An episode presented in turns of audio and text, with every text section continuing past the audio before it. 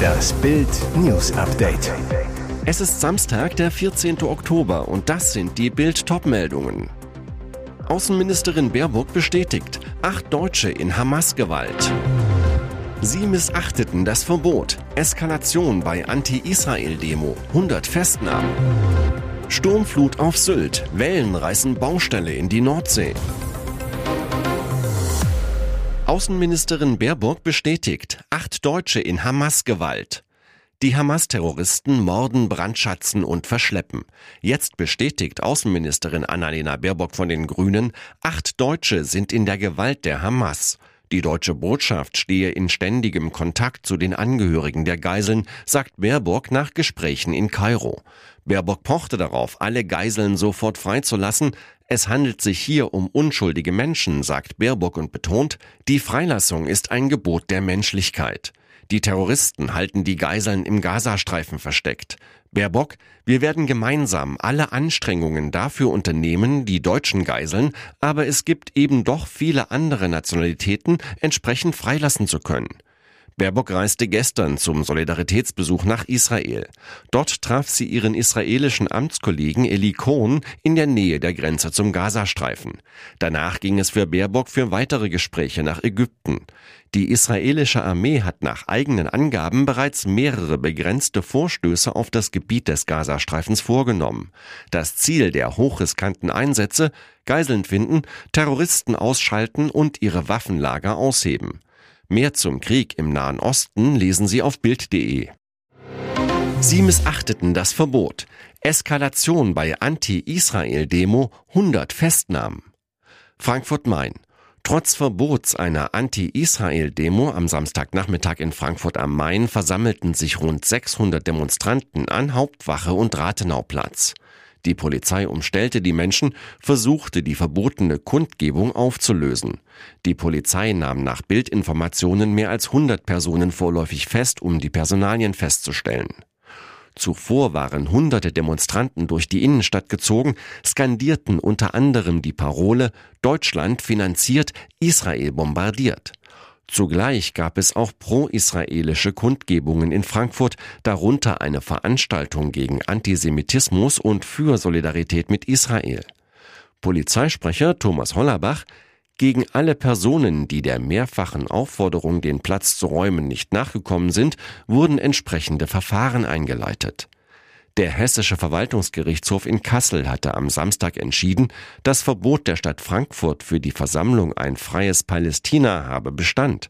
Das Gericht begründete seine Entscheidung mit einer unmittelbaren Gefährdung der öffentlichen Sicherheit nach Vorkommnissen bei ähnlichen Versammlungen.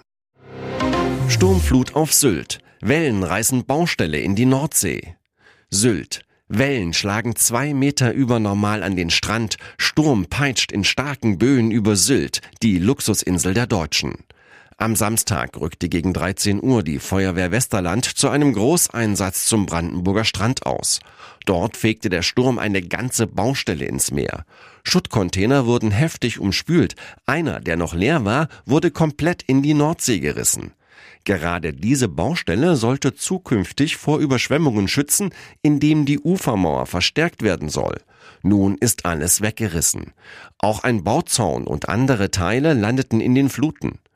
Das war schon eine besondere Situation, die es auf Sylt nicht so oft gibt. Die orkanartigen Böen und der hohe Wasserstand waren doch stärker als erwartet, berichtet Jörg Elias von der Insel Sylt Tourismus GmbH. Ebenfalls auf der Baustelle standen zwei Kettenbagger, die von der Flut erwischt wurden. Die Feuerwehr musste die beiden Fahrzeuge aufbrechen, um sie in Sicherheit zu bringen. Die Schlüssel dazu waren ja bei den Bauarbeitern, die auf dem Festland waren, sagt Elias, der auch bei der Freiwilligen Feuerwehr auf der Insel aktiv ist. Im Einsatz gegen die Fluten waren 35 Feuerwehrleute und mehrere Polizisten. Verletzte gab es zum Glück nicht. Bierchamp statt Trainingscamp. Conor McGregor auf Mallorca abgetaucht. Der irische Mixed Martial Arts Kämpfer und zweimalige UFC-Champion Conor McGregor sollte nach seinem spektakulären Beinbruch im Kampf gegen den US-Amerikaner Dustin Pereira im Jahr 2021 nach zwei Jahren Ringpause eigentlich 2023 sein großes Comeback geben. Doch was macht McGregor? Statt Trainingscamp lümmelt der UFC-Superstar lieber auf Mallorca rum. Ursprünglich war Anfang des Jahres ein Comeback für Ende des Jahres in Aussicht gestellt worden. Doch McGregor habe bislang die verpflichtenden Dopingtests nicht absolviert, denen sich MMA-Kämpfer sechs Monate lang vor einem Wettkampf stellen müssen. Ein Comeback 2023? So ausgeschlossen. Stattdessen lässt es sich der MMA-Star samt Familie auf Mallorca gut gehen, schippert mit seiner Yacht umher, badet im Mittelmeer, trainiert mit seinem sechsjährigen Sohn Connor Jr. ein paar Schlag- und Ausweichtechniken und schwitzt lieber gut gelaunt bei spätsommerlichen 27 Grad unter der Sonne der Baleareninsel statt im Trainingslager. Und jetzt weitere wichtige Meldungen des Tages vom Bild Newsdesk. Laute Explosionen, zwei brennende Autos stoppen Party in Magdeburg. Großeinsatz von Polizei und Feuerwehr. Laute Explosionen waren in der Nacht zu Samstag im Stadtteil Sudenberg zu hören, sorgten bei Anwohnern der Halberstädter Straße und Partygästen der Event-Location Halber 85 für Angst und große Aufregung. In unmittelbarer Nähe der Veranstaltungshalle stand plötzlich ein Transporter in Flammen, die griffen vermutlich auf ein zweites Fahrzeug über. Während die beiden Autos brannten, waren immer wieder Knallgeräusche zu hören. Polizei und Feuerwehr richteten einen Sicherheitsbereich ein. Die Veranstaltung in der Event-Location wurde zumindest vorübergehend unterbrochen. Die Gäste begaben sich daraufhin vor das Gebäude.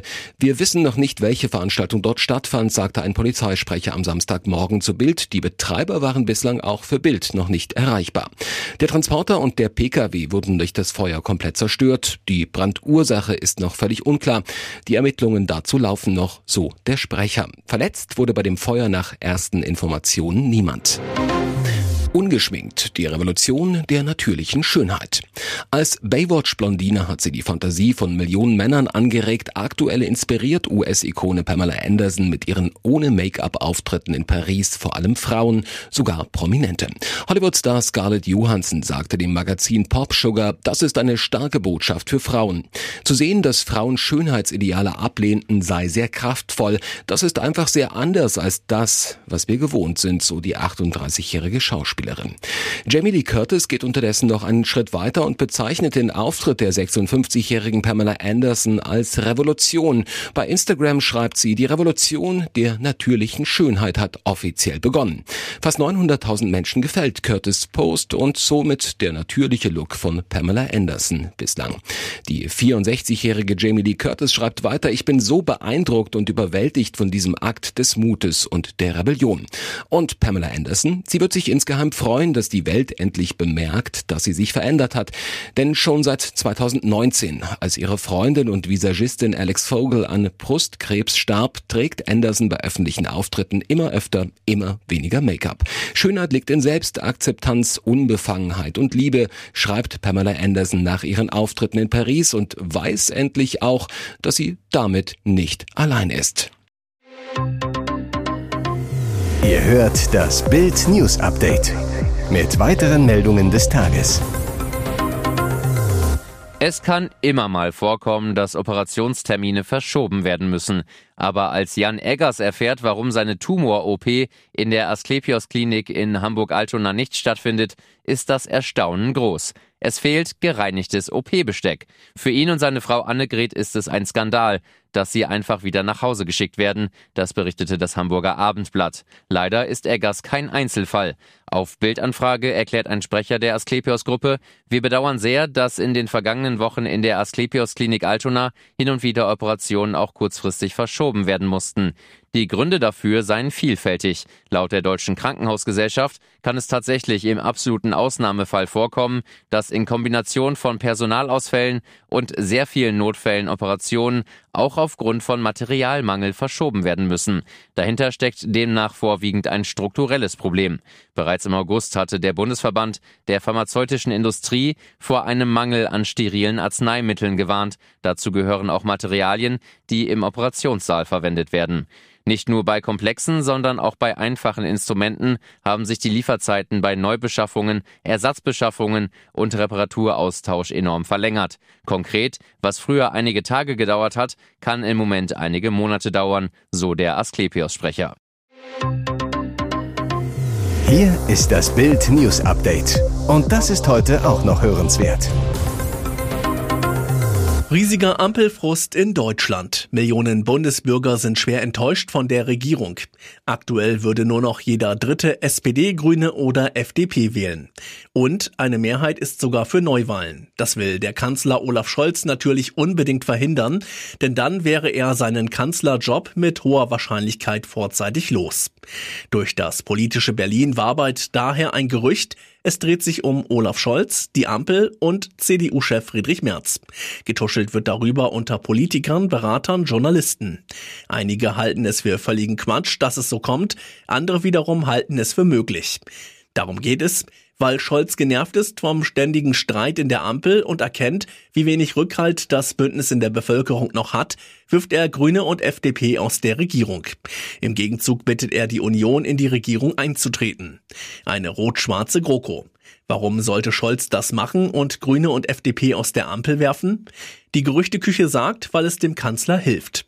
Scholz könnte mindestens bis 2025 weiter regieren, möglicherweise erfolgreicher als bisher. Denn er könnte mit der Union unter anderem die Asylkrise lösen, möglicherweise geräuschloser und schneller als mit den Grünen. Damit wäre Scholz ein Kanzler, der ein seit Jahren schwelendes Dauerproblem gelöst hätte. Das gibt Prozente bei der nächsten Wahl.